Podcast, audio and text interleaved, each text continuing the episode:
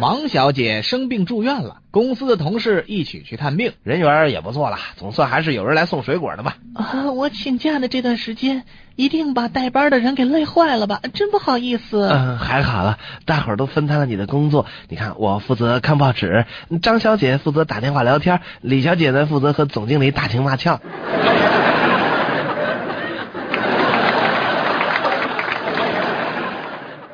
一个男人得了重病，对他身边的妻子深情款款的说：“玛莎，记得我应征入伍的时候，你同我在一起吗？哦，记得，亲爱的。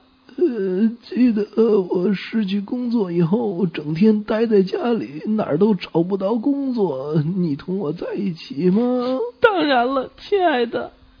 记得我喝醉了，差点被汽车压死。”在医院躺了三个月，你还是和我在一起吗？记得，我的宝贝儿。现在我就要死了，你就坐在我的身边。玛莎，你知道我在想什么吗？